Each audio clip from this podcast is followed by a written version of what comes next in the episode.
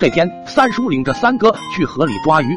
三叔抓鱼很有些手段，只拿一个凿石头用的大锤，见了河里稍大些的石头，就是猛地一锤下去，藏在下面的小鱼被震晕了，掀开石头全都翻了鱼肚白。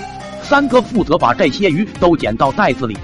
三哥看了一阵也手痒，就说：“爹，你歇会，让我来。”三叔正好累了，就把锤子交给三哥，自己坐在岸边休息。哪知道这锤子岂是一个小孩能驾驭得了的？三哥好不容易才把锤子举过头顶，身体重心却随着锤头的重量左右摇摆起来，竟朝着三叔倒了过去。三叔嘲笑道：“笨鳖，想当年老子……”话没说完，只见三哥被河里石头绊了一下，一个飞身扑了过来，单膝着地，像雷神一样将锤子重重的砸在三叔的脚面上。啊！只听三叔一声惨叫，惊起了远处的一群水鸟，上了青天。三叔出于动物自卫的本能，飞起另一条好腿，一个回旋踢将刚爬起来的三哥踢飞好几米。三哥在空中转体一千零八十度，稳稳地落在了河中间。三哥被踢得昏死过去，脸朝下一动不动的顺着水流向下游飘去，像极了一具浮尸。三叔这才反应过来，一瘸一拐的顺着岸边追着三哥的尸体。幸好在转弯处，村里的养猪户倒了一大堆猪粪在河里，三哥像一枚飞镖，一头扎进了猪粪里，固定住了。夕阳西下，断脚人在天涯。三叔一瘸一拐的扶着呼了一头猪粪的三哥，缓慢的往家里走去。为了防止三哥憋死，只在三哥鼻孔处抠了两个眼儿。回到家，三婶因为三哥砸伤了家里主要劳动力的脚，所有农活都落到了自己身上，气得又揍了三哥一顿。第二天，我正在院子里喂鸡，只见三哥一脚跨进了我家。来了，老弟！我放下鸡食盆子，热情的招呼三哥，却看见三哥一脸的郁闷，左边脸蛋子上还印着一个鞋印。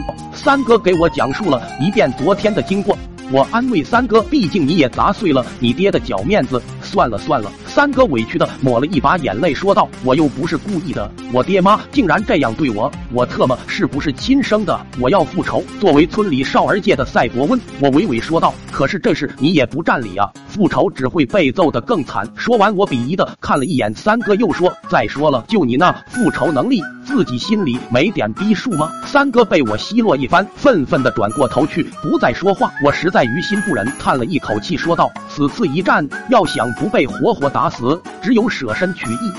三哥若有所思，嘴角渐渐露出邪魅的笑容，一拍大腿，一溜烟跑了。过了几天，三叔一瘸一拐的把家里三轮车推出院子，准备跟三婶去树林子里捡些柴火。三哥急忙跑过来献殷勤：“爹，你脚还没好，我来蹬三轮，你和我妈好好坐在后面。”三叔见儿子竟然主动要求分担家里的活，心里有些感动，欣慰的摸了摸三哥还肿着的左脸。三哥蹬着三轮，拉着三叔三婶一路朝树林方向骑去，三叔还悠闲的哼着小曲儿。到了一段下坡土路，本来应该刹车慢行，没想到三哥却越蹬越猛，眼见速度上了七十迈，三叔和三婶在后面吓得大喊：“儿子，慢点，慢点，刹车，刹车！”而此时三哥的内心却无比坚定，眼神里透着一股视死如归的正气，因为三哥知道下坡的尽头转弯处就是村里的大粪坑，所有人家挑的大粪都在那里堆积。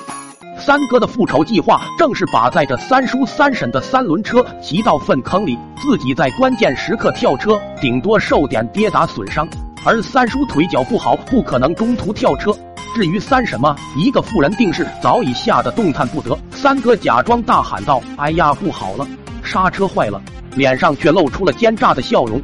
三轮车像离弦的箭一样剧烈的抖动着，朝粪坑冲去。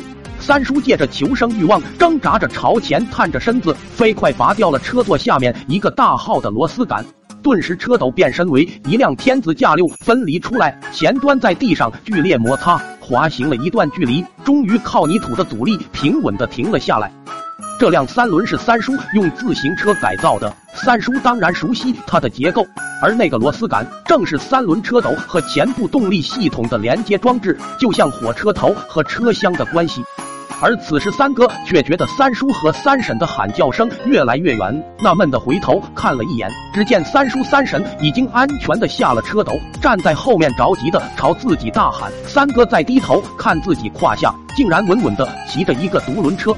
三哥彻底懵逼了。等三哥回过神来，大粪坑已经近在咫尺。三哥赶紧拉手刹，但是三叔当初设计的后轮刹车只有那断了的闸线在风中飘零，而此时跳车也来不及了。三哥绝望的闭上了眼睛。车轮咣当一声撞在粪坑的边沿，三哥连同车子一起飞了起来。随后传来扑通一声闷响，一朵由屎尿混合物组成的蘑菇云腾空而起，屎尿横飞，沼气四溢，惊起了无数绿豆蝇，趋而吓得四散奔逃。